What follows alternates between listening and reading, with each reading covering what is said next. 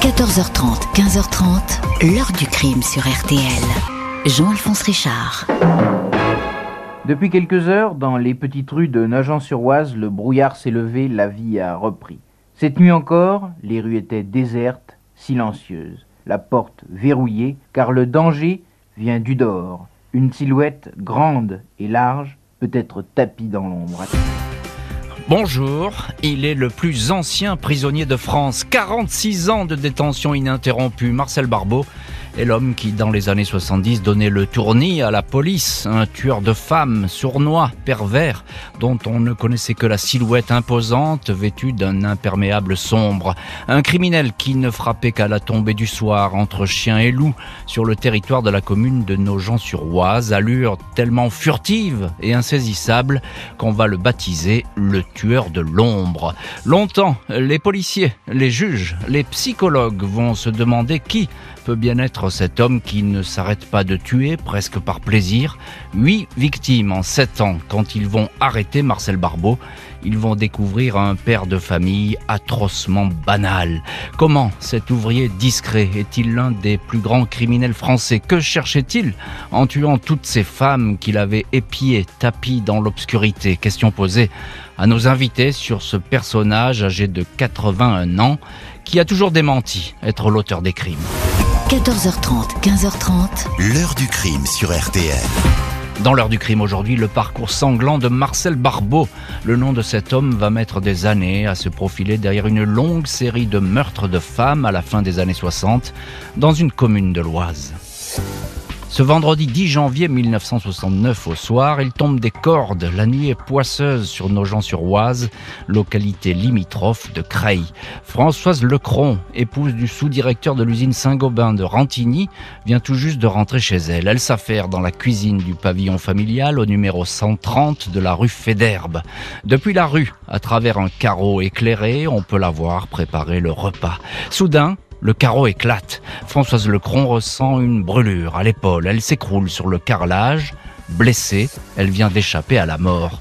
La sûreté urbaine de Creil arrive au pavillon. Six impacts de balles du 5 mm et demi sont relevés. Aucune piste si ce n'est une possible vengeance professionnelle contre le mari. 14 janvier au soir, quatre jours après les coups de feu chez les Lecron, Michel Louvet, 17 ans, rentre à pied chez ses parents des détonations. Elle est touchée au ventre, mais elle est aussi et simplement blessée.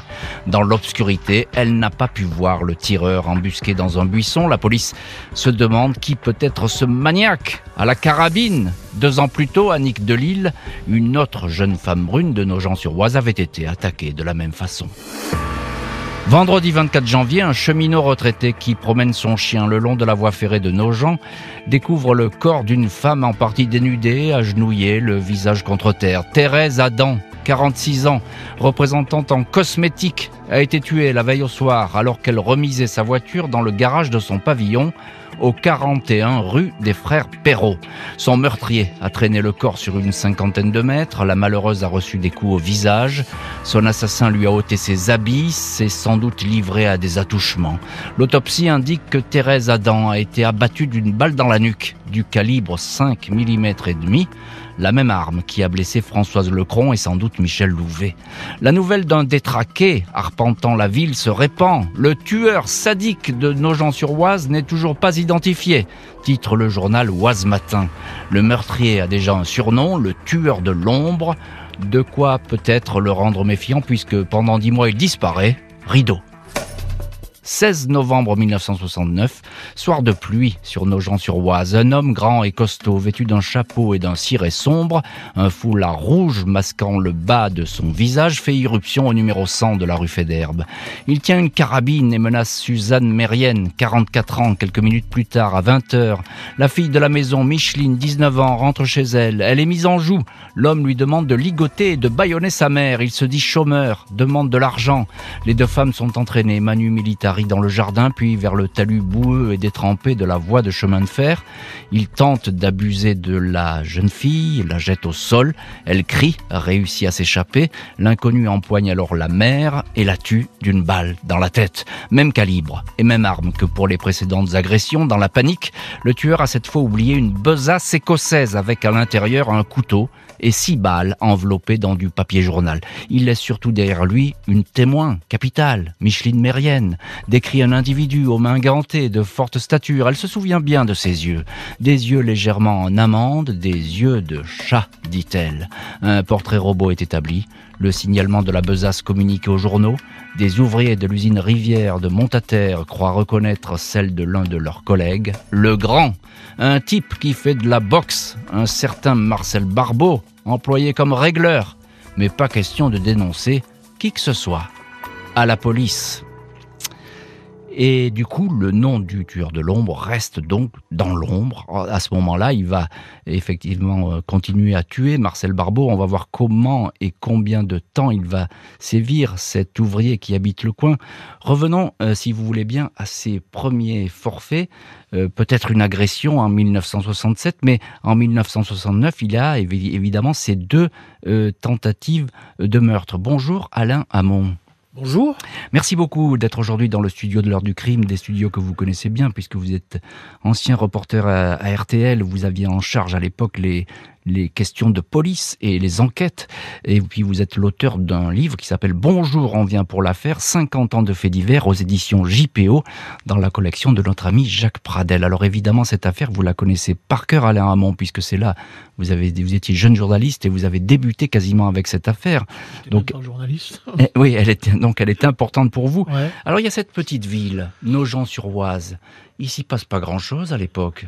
Non, Nogent-sur-Oise à l'époque, c'est même même si c'est pas très loin de Creil, qui est la, la, principale ville, la ville du bassin industriel creillois, qui est un gros bassin industriel, notamment avec des, des fabricants d'automobiles. Euh, Nogent-sur-Oise, c'est déjà la campagne. Quand vous hmm. sortez de Creil, vous faites 5 km, vous êtes à la campagne. Et Nogent, c'est la campagne. Alors, dans, et c'est dans cette campagne que surgit donc ce maniaque. On peut pas l'appeler autrement. Il y a un dingo qui se promène en ville avec une carabine ou un fusil. Euh, c'est peut-être des attaques sexuelles on le sait pas trop. Euh, tout de suite, euh, l'attention se fixe autour d'un homme qui habite le coin. Oui, euh, ça, ça, aura été un, des résultats positifs euh, des, euh, des réflexions euh, de la police locale euh, à l'époque de la sûreté urbaine de Creil, qui, il faut le dire, faute de moyens, mais aussi faute de réflexion, mais en tout cas, au moins, l'inspecteur qui était chargé de, de, de cette affaire à l'époque avait dit ça peut être que quelqu'un du coin. C'est pas mmh. possible autrement, parce que compte tenu des premières attaques, euh, apparemment, il arrive toujours du même côté, il repart toujours du même côté. C'est quelqu'un qui n'est pas loin. Et, il tape, euh, si je puis dire, toujours un peu dans le même quartier, hein, euh, autour de cette rue ah, Fédère, là. À 5 km près Oui, c'est ça. Donc, euh, un, rond de 5 km. Il a un rayon d'action limité. Alors, euh, encore une question, Alain Hamon. Il y a quelque chose de très important dans le dossier, c'est que, euh, bon, il y a ces femmes attaquées. Évidemment, elles ne le voient pas. il fait, commet ses, ses, premiers crimes avec cette, cette femme assassinée. Par contre, là, il y a un témoin important. la fille de la famille. Oui, mais d'ailleurs, elle l'a vu. Oui, mais, mais d'ailleurs, on a on a imaginé dès qu'elle a, dès qu'elle a raconté ce qui lui était arrivé, on a imaginé, et on peut l'imaginer vraisemblablement, que euh, elle aussi aurait été tuée si elle n'avait pas réussi euh, à s'enfuir et s'il s'était pas retourné vers sa mère, euh, et, donc il n'y aurait pas eu de témoin. Et là, il y a un témoin, oui, absolument. Et, d'ailleurs, ce témoin sera capital lorsque Barbeau sera arrêté en 1976, puisque elle est arrivée derrière une vitre sans teint, Micheline Mérienne, et elle a dit c'est lui. Et elle était formelle, mais vraiment formelle. Elle va être formelle et effectivement, elle l'a vu de très près. Il l'a agrippé cet homme. Est-ce qu'elle raconte cette scène euh, Elle a tout raconté. C'est effrayant la scène. Ah non, mais c'est-à-dire que c'est une exécution glaçante. Non, mais en plus tout est effrayant. Tout est effrayant parce que euh, l'ambiance est effrayante. Euh, c'est la nuit il pleut, euh, comme pratiquement à chaque crime de Marcel Barbeau d'ailleurs. Euh, et puis euh, ce type, on lui voit que le haut du visage, il a un chapeau, un ciré sur la tête, un chapeau de ciré, et puis un ciré sur le dos et un, et un, foulard. C'est-à-dire qu'il n'y a que les yeux. Et c'est pour ça qu'elle va se souvenir de ses yeux de chat. parce qu'elle ne voit que ça.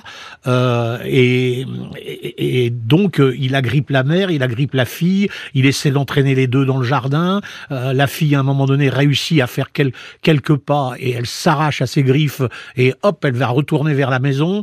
Euh, et là, il sait pas quoi faire en fait. Elle, a expliqué que visiblement, il avait été perturbé. Euh, est-ce qu'il va la poursuivre? Est-ce qu'il va s'occuper pardonnez-moi l'expression, de sa maman. en fin de compte, il renonce à poursuivre Micheline Mérienne et il se tourne vers sa mère et Micheline Mérienne va entendre les coups de feu qui vont tuer sa mère. Qui vont tuer sa mère, effectivement. Effectivement, vous racontez parfaitement cette scène qui est tout à fait euh, dantesque. Euh, bonjour Daniel Neveu. Bonjour. Merci beaucoup d'avoir accepté l'invitation de l'heure du crime et d'être aujourd'hui au téléphone de l'heure du crime. Vous êtes ancien policier, inspecteur principal à la police judiciaire de Creil en septembre 74 et vous êtes quelqu'un de très important dans cette affaire puisque c'est vous euh, qui allez faire euh, tomber euh, cet homme ce, qui, court les rues de, de, cette petite localité, Marcel Barbeau. À l'époque, vous ne savez évidemment pas qui il est. Qu'est-ce que vous vous posez comme question? Quand je récupère les, dossiers avant les deux derniers crimes, euh, j'essaye de comprendre euh, déjà si l'auteur est unique. Mhm. Car ce n'est pas un fait acquis que l'auteur soit unique entre 1969 et 1974. Mhm. Les deux crimes qui vont suivre vont me conforter dans l'hypothèse que c'est justement la meilleure hypothèse, à savoir qu'on est en face d'un auteur unique. Mhm. Parce que nous sommes en face, en fait, d'une sorte de, tragédie classique avec la règle des trois unités. Dans, cette, dans ces affaires, il y a une unité de, de temps. Tout se passe toujours la nuit, mhm. soit le matin, soit le, le, soir. À des saisons où la nuit tombe tôt, où le jour se lève tard. Il y a une unité de lieu, car tout, comme vous l'avez dit tout à l'heure, tout se passe dans un, dans un, dans un périmètre de 5 km maximum. un tout petit rayon, oui. Et enfin, il y a une unité d'action. Hmm. Car dans tous les crimes, on retrouve toujours le même plan, à savoir qu'il y a sept phases consécutives. Il a fallu une phase d'observation et de guet-apens. Une deuxième phase qui est celle de la mise en route de l'action, c'est-à-dire euh, la neutralisation de la victime, hmm. soit blessée, soit tuée dès le départ. Il y a toujours une phase de transport du corps sur des distances plus ou moins longues. Il y a ensuite une phase de déshabillage, une phase ensuite de de, de, jeu au niveau du sexe, sans qu'il y ait viol. Ce, ce, qui vous fait dire évidemment, Daniel Neveu, que effectivement c'est un homme unique qui est en train d'agir, un tueur de l'ombre qui ne va pas s'arrêter de traquer des femmes brunes pour les tuer. Il va commettre six nouveaux assassinats sans être inquiété. Mardi 6 février 73, Annick Delille, 29 ans, ouvreuse dans un cinéma de Creil, rentre chez elle, à Paul Verlaine, à Nogent-sur-Oise. Elle n'a pas le temps de franchir le seuil de son immeuble, elle est frappée à coups de matraque, ses habits en partie enlevés, abattue d'une balle dans la nuque et poussée dans un buisson. Annick s'était déjà fait tirer dessus six ans auparavant avec cette mort. La peur s'empare de Nogent-sur-Oise. Beaucoup de femmes évitent de rentrer à la nuit tombée, s'enferment chez elles et se font parfois teindre en Trois mois plus tard, 29 mai 73, le tueur de l'ombre jette l'effroi. Sa carabine 22 long rifle signe cette fois un double crime. Un couple a été abattu dans les allées du cimetière de Laigneville, cadre bucolique où les amoureux aiment se donner rendez-vous. Eugène Stéphan, 24 ans, première victime masculine, gît dans sa voiture. Sa petite amie, Morissette Van Ift, 23 ans, repose à quelques mètres dans une mare de sang. Suivent pendant trois ans les morts de Josette Routier, 29 ans, employée de banque. Le tueur l'attendait chez elle, caché dans les doubles rideaux. De Julia Goncalves, 29 ans, employée d'un pressing, retrouvée dévêtue près d'un ruisseau. Et de Françoise Jakubowska, 21 ans, secrétaire EDF, poignardée, achevée à coups de carabine. Son soutien-gorge et son slip ont été arrachés. En ce début d'année 76, le tueur de l'ombre est soupçonné d'avoir tué huit personnes, sept femmes et un homme, tous habitant Nogent-sur-Oise ou les environs. Le commissaire de Creil, Christian Jacob, demande à l'inspecteur Daniel Neveu de reprendre toute l'affaire. Le policier repasse en revue les scènes de crime. Il s'intéresse aux détails les plus curieux. Ici, une couverture tendue devant une fenêtre. Là, des photos de famille étalées sur un lit comme le ferait un voyeur. Curieusement, ces mêmes détails figurent sur des scènes de cambriolage. L'inspecteur Neveu est alors convaincu que le cambrioleur et le tueur sont un seul et un même homme. Une liste de 150 suspects est dressée, y figure le nom de Marcel Barbeau, arrêté en 74 pour une série de vols chez des particuliers, un suspect parmi 150 autres jusqu'à la mi-septembre 76. À cette date, la police reçoit un coup de fil anonyme qui dénonce le tueur de l'ombre. Il a 35 ans, mesure 1m80, marié à une blonde, deux enfants, il a fait l'Algérie. Il travaille dans une entreprise de Nogent et c'est aussi un voleur. L'inspecteur Neveu établit une correspondance idéale avec le dénommé Marcel Barbeau. 14 décembre 76 au matin. Trois mois après la dénonciation anonyme, la police se présente au cinquième étage d'une HLM du quartier des Martinets, au 11 rue du 19 mars 1962 à Montataire. Marcel Barbeau se laisse menotter sans difficulté. La perquisition permet de découvrir deux carabines 22 long rifles, dont l'une au moins une G-Cadeau, volée chez un particulier, a bien été utilisée lors de la série de meurtres. Sont également saisis un imperméable ciré de couleur sombre ainsi qu'un poignard dissimulé dans un pneu de bicyclette. Barbeau se dit étranger à tous ces crimes, les carabines, il dit les avoir trouvées, les armes, c'est sa passion. Josiane, son épouse, assure que son mari n'est pas le tueur de l'ombre. Je le connais, je n'y crois pas. Si j'avais su, comment aurais-je pu rester avec un homme pareil, dit-elle. Et voilà donc Marcel Barbeau sous les verrous. Daniel Neveu, vous êtes en ligne dans cette heure du crime, ancien policier. Je parlais de vous parce que c'est vous qui remontez la piste de Marcel Barbeau. Est-ce que c'est la dénonciation, la fameuse dénonciation anonyme, qui a précipité sa perte à cet homme? Disons que ça a fait partie de son arrestation, mais il a été dénoncé parmi tant d'autres. C'est-à-dire que après chaque crime, il y a eu une marée d'informations diverses et de dénonciations sur lesquelles il a fallu mettre un nom. Et ensuite, le, plus gros de l'enquête a été d'éliminer euh, les suspects un par un en leur donnant un alibi pour l'un des crimes, puisque hmm. l'auteur était unique. Bien sûr. Je, crois, Daniel Neveu, que vous avez soupçonné Barbeau d'être lui-même l'auteur de ce coup de fil anonyme pour finalement se dénoncer. Vous, pouvez nous expliquer ça en deux mots? Oui, euh, le, coup de fil dont vous parlez n'est pas du mois de septembre, mais du mois de janvier, c'est-à-dire hmm. immédiatement après euh, les deux derniers crimes. Mhm. Euh, je pense que c'est lui-même qui s'est dénoncé parce que déjà il y avait eu un portrait robot dressé à cette époque et que son épouse, Marcel Barbeau, lui avait dit bah, ça te ressemble. Mhm. Donc je pense que ça a dû lui mettre la puce à l'oreille et il a préféré précéder le mouvement, se dénoncer sans se nommer en attendant que les policiers arrivent rapidement. Hmm. Auquel cas, je pense qu'on n'aurait rien trouvé dans sa cave, puisqu'il a dû faire le ménage. Hmm. En, quelques mots, quel est l'homme que vous avez en face de vous, Daniel Neveu, quand euh, bah, vous le placez en garde à vue, cet homme? À, quoi, bah, il, à quoi il ressemble? C'est un homme qui physiquement est très impressionnant, euh, un bel homme, hmm. un espèce de, grand gaillard brun, aux yeux effectivement euh, marron très perçants euh, qui est d'une nonchalance absolument extraordinaire, qui n'est atteint par aucun raisonnement logique, qui répond non à toutes les questions qu'on lui pose, mmh. et qui semble complètement euh, hors sujet. Hors sujet, dites-vous. Euh, Alain Hamon, vous l'avez suivi cette affaire, vous étiez à l'époque jeune journaliste, on peut dire comme ça. quels, sont les éléments à charge qu'il y a à ce moment-là contre Barbeau?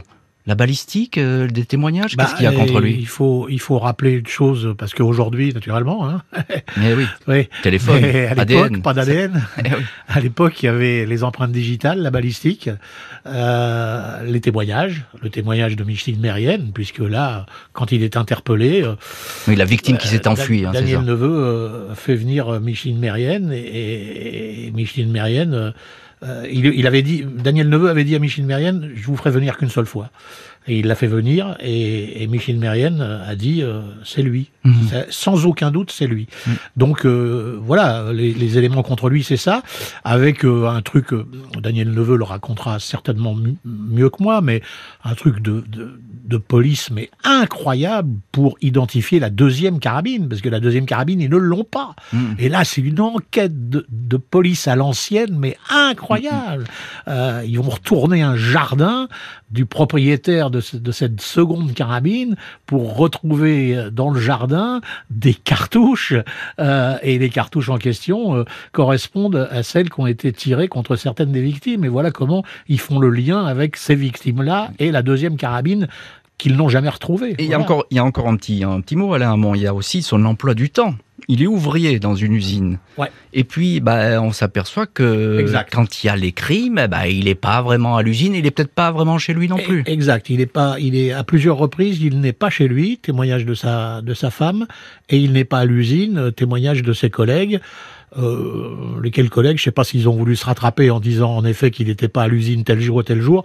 Euh, si c'est pour ça, bah, ils ont bien fait parce que le moins qu'on puisse dire, c'est que certains de ses collègues, après avoir vu, vous l'avez raconté tout à l'heure, le sac exposé euh, à la mairie de Nogent-sur-Oise avec des éléments euh, incroyables dedans, euh, le, sac abandonné sur la scène de crime mérienne, eh bien si des collègues de Barbeau avaient parlé à cette époque-là, l'affaire se serait peut interrompu un peu plus rapidement. Et pourquoi ils n'ont pas dénoncé? Est-ce qu'on le sait? Ils vont le ah dire bah, par la suite? Ils l'ont dit, même jusqu'au procès, aux deux, les deux procès qui ont eu lieu, euh, ils ont dit euh, Ah bah non, c'était un copain, on, ne dénonce pas un copain de, travail. Il allait tuer encore, Barbeau, s'il n'avait pas été ah, arrêté Si vous demandez euh, à Daniel Deveux, on, va le demander il, dans le, il le dira, mais, Je, je pense que oui, ça aurait pu continuer, oui. Celui qu'on présente comme le tueur de l'ombre nie farouchement les faits. C'est pour cinq meurtres sur huit qu'il sera jugé. Lundi 25 mai 1981, Marcel Barbeau, 39 ans, visage rond et rougeau, regard impassible, est devant la cour d'assises de l'Oise à Beauvais. Tout au long de l'instruction, il a nié les crimes. 75 témoins et 20 experts sont cités. Le docteur Jean-René Lavoine parle d'un homme difficile à percer, sans doute en rupture complète avec la réalité. Son confrère, le docteur Yves Roumajon, n'a pas décelé de perversité sexuelle ou d'instabilité. Alors, tout à fait normal, lui demande maître Jean-Louis Pelletier, avocat de Barbeau. Je préférerais répondre, même banal, rétorque le psychiatre. L'accusé ne se démonte jamais face aux indices matériels. La fameuse carabine Gécado, qui a notamment tué les amants du cimetière de Laigneville, il l'a justement trouvée dans ce cimetière, derrière une tombe. Il était venu nettoyer celle de sa famille. Il a trouvé la carabine, mais c'était dans les jours suivants le crime. Les juges et les jurés passent en revue les cinq meurtres dont on accuse Barbeau. Il dément en bloc, aucune colère, pas la moindre indignation. Quand le président lui demande des explications, il répond Quelles explications? Je suis innocent de ces crimes, je le dis depuis cinq ans. Les témoins ne sont pas formels pour reconnaître la silhouette de Barbeau comme celle du tueur de l'ombre. L'épouse Josiane témoigne pendant deux heures. Elle ne croit toujours pas que son mari soit un assassin. Elle admet juste à deux ou trois reprises que Marcel lui a fait croire qu'il travaillait alors qu'il était de repos. Maître Pelletier plaide le doute. L'avocat général parle de pulsion terrible. 10 juin, 3h30 du matin, le verdict, la perpétuité pour l'accusé. Et voilà donc Marcel Barbeau condamné pour de longues années euh, de prison. Étonnant procès avec euh, ce Barbeau qui ne semble pas être sous tension. Euh, Daniel Neveu, euh, je pense que vous avez été appelé à témoigner à ce procès, ancien policier. C'est vous qui avez fait tomber Barbeau, qui l'avait identifié. il n'est jamais sous tension, Marcel Barbeau? Non, il est toujours d'un calme olympique. Il l'a été également au procès. Moi, je n'ai fait que faire une déposition juste mmh. avant le, le verdict.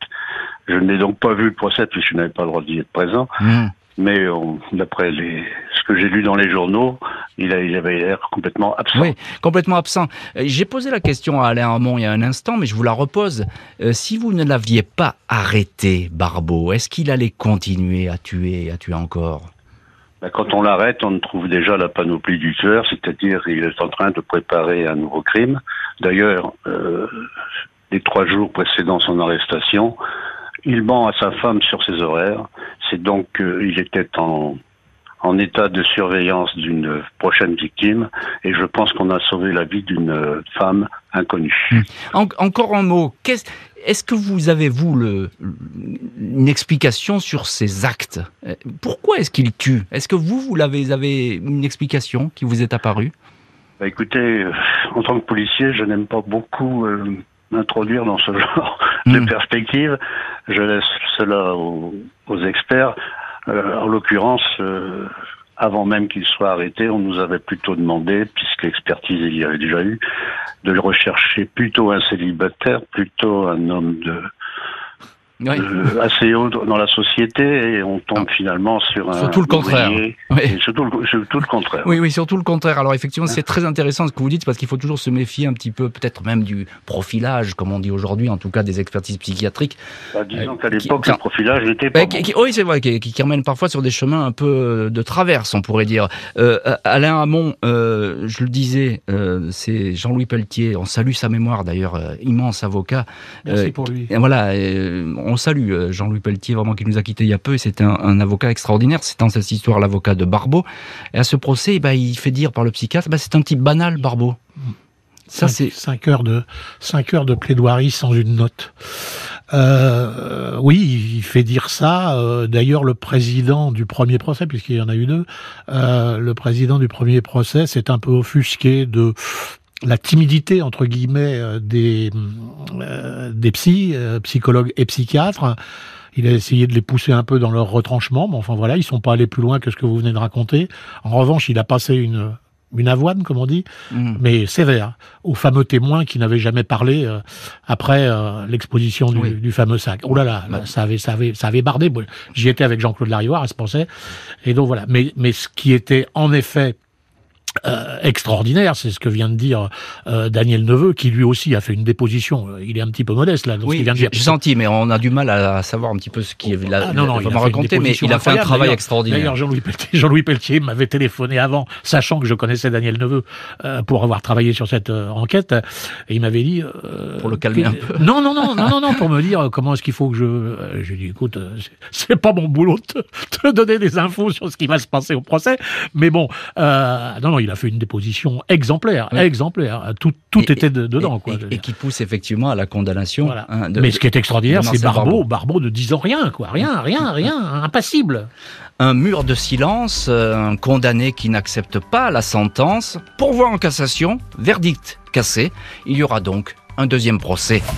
21 novembre 1983, Marcel Barbeau est à nouveau devant la cour d'assises de l'Oise. Sa défense n'a pas varié d'un pouce. Il dément les crimes commis selon un rituel similaire, des femmes dénudées et tuées, pas forcément formellement violées selon les légistes, mais qui, euh, selon euh, un enquêteur, auraient subi des attouchements, notamment avec le canon de la carabine. Barbeau semble très confiant, il ne manque pas de répartie, il conteste avec son avocat Jean-Louis Pelletier avoir tenu les armes qui auraient tué, explique qu'il ne pouvait pas tel ou tel jour se trouver sur les lieux de tel ou tel crime. La nouvelle présidente de la cour d'assises, Madame Marie-Madeleine Lardet, va alors trouver la faille qui a fait défaut lors du premier procès, le moyen de déstabiliser un accusé solide comme un roc. La magistrate fait observer à Marcel Barbeau qu'il cambriolait pour se procurer de l'argent. Mais pourquoi donc dérobait-il autant d'objets insolites? Vous êtes un voleur? Pourquoi alors dérober des perruques de femmes questionne la présidente. Pour la première fois, Marcel Barbeau se trouble. Il apparaît comme un fétichiste qui vole certes pour l'argent, mais aussi pour le plaisir, et qui peut donc avoir tué par plaisir. Lui, qui a réponse à tout, a soudain du mal à trouver ses mots. 2 décembre, Barbeau écope à nouveau de la perpétuité.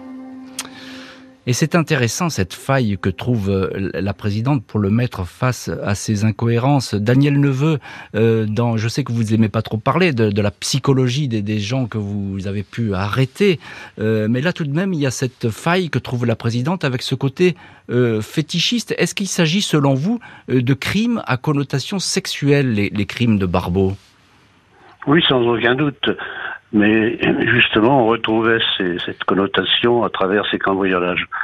Car les cambriolages, il en a reconnu beaucoup, euh, on en a prouvé beaucoup, et à chaque fois, ce sont des cambriolages qui sortent de l'ordinaire, c'est-à-dire qu'il se passe des choses à l'intérieur des lieux visités qui ne ressortent pas de la technique habituelle d'un cambrioleur. C'est-à-dire lesquels? Bah, par exemple, il s'occupe des photos de famille, il, il compulse les albums, il sort le linge de femmes, il, les étale sur euh, les lits, il s'occupe de, remonter les, réveils qui sont arrêtés, il vole des montres qui ne servent à rien. Enfin, bref, il y a des à côté d'une action normale de cambrioleur qui font qu'effectivement, il semble intéressé par la vie intime des gens. Et, qui plus est, Daniel Neveu, vous retrouvez beaucoup de choses chez Barbeau, parce que comme les fétichistes, ah bah, ils gardent ces espèces de petits trophées. Oui, bah, dans, sa cave, il y a le, fameux couteau et puis la carabine qui sont la base de, son attirail. Et comme par hasard, euh, il reconnaît le vol du couteau, mmh. mais pas, pas celui de la carabine. Or, pour croire à son innocence, il faut croire tout simplement que ces deux objets retrouvent dans sa cave donc une proximité qui était la leur un an et demi auparavant et à 10 kilomètres de là, dans deux pavillons mitoyens, mhm. dont l'un a été cambriolé par Barbeau, là où il trouve le couteau, et dans l'autre, où on retrouve la carabine, euh, cambriolage qu'il nie. Ah oui. Donc c'est une coïncidence oui. Un pur hasard qui, qui, ne peut pas exister. Qui, ne tient pas, oui, effectivement. Effectivement, tout, ça euh, fait tomber Barbeau. En, dépit de tout ça, Alain Hamon, bah, lui, il garde ce profil lisse, euh, avec ses yeux de chat, on l'a dit, et puis euh, ce côté presque inflexible. Sauf que là, il se fissure un peu, quand même. Oui, il s'est fissuré un peu grâce ou à cause de la présidente euh, ce jour-là. enfin, c'est vrai que sur les jours et les jours et les heures euh, de procès, euh, il a quand même pas beaucoup craqué, quoi. Je veux dire, c'est mm. moins que c'est moins que l'on puisse dire. Et, et, Pelletier, son avocat, l'a bien aidé à ne, à, ne pas craquer et, et à essayer de lui en faire dire le moins possible, parce que peut-être est-ce que en effet, parce que c'est quand même un, type frustre, un Barbeau, hein, c'est pas non plus euh, un prix Nobel de littérature. Il est, malin, mais il, est, il est pas forcément. il est pas euh, forcément très intelligent, quoi, je veux mm, dire. Mm, mm. Euh, donc voilà. Alors pour ce qui est, moi non plus, je j'aime pas, j'aime pas prendre la place des psychologues et des, des, psychiatres, pas du tout, du tout, du tout, du tout. Mais euh, d'abord, alors je, l'ai écrit, je l'ai dit, euh, des gens pourraient croire que j'en rajoute parce que j'ai suivi cette affaire de A à Z, mais non, à mes yeux, cette histoire-là, c'est euh, le premier grand tueur en série à l'américaine entre guillemets, on dit, ouais, euh, parce que euh, parce que en effet, bon, euh, il y a une connotation sexuelle, mais il n'y a pas de viol.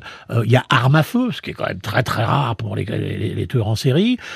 et puis il y a toute cette mise en scène, toute la façon dont il repère ses victimes, etc., etc. C'est très, c'est, je veux dire, des, des, des, tueurs en série américains, des histoires comme ça, on en a lu, on en a son accoutrement, voilà, exactement, son, son déguisement et tout le truc et tout. Et, et, et, après, ce qu'on peut quand même tirer de chaque crime, c'est qu'il prend autant plaisir, on peut imaginer qu'il prend autant plaisir à euh, surveiller, repérer, euh, interpeller ses victimes, euh, puis après les mettre à mort. Donc on peut se dire que c'est peut-être ça, en effet, qui le motivait. Condamnation définitive, plus aucun recours pour celui qui était bel et bien le tueur de l'ombre et va rester le reste de sa vie en prison. Marcel Barbeau, 81 ans, n'est pas le plus vieux détenu de France, mais le plus ancien. Il n'a pas quitté la prison depuis son arrestation en décembre 76. Condamné pour les meurtres de quatre femmes et d'un homme, il mène derrière les barreaux la plus discrète des existences. Ses visiteurs sont rares, seulement deux personnes chaque année. À la centrale de Saint-Maur, où il est incarcéré, il s'est totalement fait oublier, aucun problème, jamais un mot plus haut que l'autre. Une existence solitaire pour celui qui a longtemps tenu la Bible et marche beaucoup pour se maintenir en forme. Marcel Barbeau le silencieux a toujours démenti les accusations portées contre lui, jamais indiqué pourquoi il s'en prenait aux femmes aux cheveux bruns, aux grandes dames des familles des victimes qui n'auront jamais obtenu la moindre explication sur ses gestes. Et voilà donc pour euh, cette extraordinaire longévité derrière les barreaux. Alain Hamon, on vous retrouve, ancien reporter RTL, auteur de Bonjour, on vient pour l'affaire, 50 ans de faits divers, paru aux éditions JPO dans la collection Jacques Pradel. Et ce livre, évidemment, euh, vous, évoquez cette affaire parce que cette affaire Barbeau, vous a marqué. C'est une affaire avec laquelle vous avez débuté dans le métier de journaliste. Pourquoi est-ce qu'il est toujours en prison? Marcel Barbeau, c'est une exception? Alors, il a été une époque où il est resté en prison. En tout cas, il n'a pas eu de permission de sortie ou, de remise de peine pour des raisons pas très pas très sympathiques. Sa sœur m'avait téléphoné pour me demander de secouer un peu le cocotier il y a pas mal d'années maintenant. Euh, et elle m'avait dit, voilà, euh, il y a eu plusieurs demandes de mise en liberté euh, provisoire qui ont été faites, et les magistrats ont, répondu, bah oui, mais ça serait bien que Monsieur Barbeau finisse par avouer ses crimes quand même, il a jamais avoué. Bon, euh, si c'est ça, franchement, c'est pas très glorieux de la, part des. C'est la raison pour laquelle il n'a pas eu de remise de peine. Bah, écoutez, à une certaine époque, c'était mm. apparemment, selon sa sœur, les raisons pour lesquelles il n'avait pas eu de remise de peine.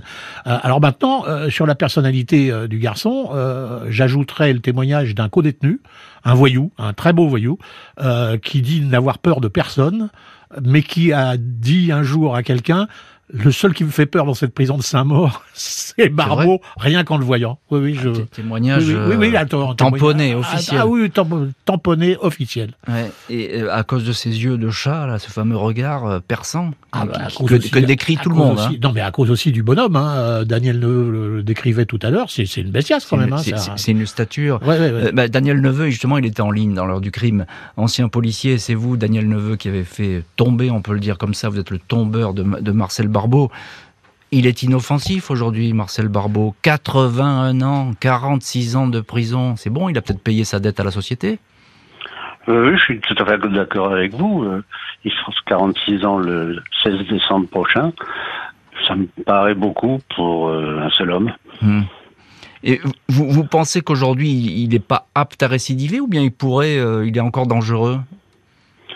Je pense qu'il est aussi dangereux euh, que beaucoup d'autres qui ont eu le droit de sortir. Hmm. Donc vous, vous, verriez pas forcément d'un bon oeil sa sortie, on peut le dire comme ça?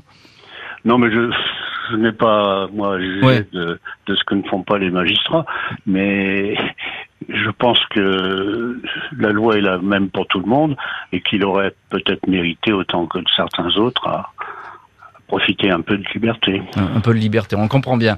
Euh, Daniel Neveu, en quoi cette histoire, elle, elle a marqué votre carrière? Euh, Parce qu'effectivement, c'est un beau coup que vous réalisez et, vous avez très vite compris les mécanismes euh, de cet homme. Mais est-ce que, est-ce que, qu'est-ce qui vous a marqué dans cette histoire? Bah, Ce qui est marquant, c'est surtout la période parce que Marcel Barbeau, c'est une chose. Il a fallu ensuite cinq ans d'instruction et d'enquête pour le confondre. Mmh. Ils ont trouvé ne, serait-ce que la deuxième carabine. Mais dans la foulée de Marcel Barbeau, il y a eu un, autre tueur qu'on a dénommé le tueur de l'Oise, qui était le, gendarme Lamar. Oui, tout à fait. Dans la foulée, il y a eu euh, les dernières exactions de, de Messrine dans l'Oise, mmh. où il a fait une tentative d'assassinat sur un journaliste dans les dans les grottes de Verneuil. Euh, si, autant dire que les années 70, euh, elles ont, la PJ de Creil, on, ne s'est pas ennuyé. Elles, ont été, elles ont été riches cette histoire effectivement. Daniel Neveu, bah, euh, vous vous en souvenez euh, parfaitement. Euh, Alain Hamon, c'est un tueur. Il est modeste. Hein, oui, je, il est toujours hein. modeste, Daniel Neveu. Et pourtant, il était surnommé Maigret à Creil, à la PJ de Creil. et c'est pas pour rien. Et je crois qu'il le méritait. Oui, et il va vous dire que c'est faux finalement, Daniel Neveu, parce que il a une modestie qui est étonnante. Mais c'est vrai, il faut le répéter, c'est lui qui a mené toutes ces enquêtes et demain de maître. On le dira jamais assez. dernière question pour vous, Alain c'est un tueur pulsionnel, euh, euh, Barbeau oui, euh, une des explications aussi de, ce qui a pu le mener à ça, c'est la mort très très très très violente de sa mère, morte de maladie. sa mère qui était une brune, petite brune, qui est morte dans des conditions effroyables et dans ses bras. Euh, et, visiblement, ça l'avait marqué. C'est à partir de là qu'il avait commencé. À partir de là, euh, en effet, on peut se demander si c'est pas là que ça a déclenché quelque chose. Mais je le répète, euh, je suis pas psychologue ni psychiatre, et heureusement pour moi. Eh bien, merci beaucoup Alain Hamon, journaliste, et Daniel Neveu, policier, d'avoir été aujourd'hui les invités de l'heure du crime. Merci à l'équipe de l'émission, Justine Vignot, Marie Bossard à la préparation, Boris Pirédu à la réalisation. L'heure du crime, présenté par Jean-Alphonse Richard sur RTL.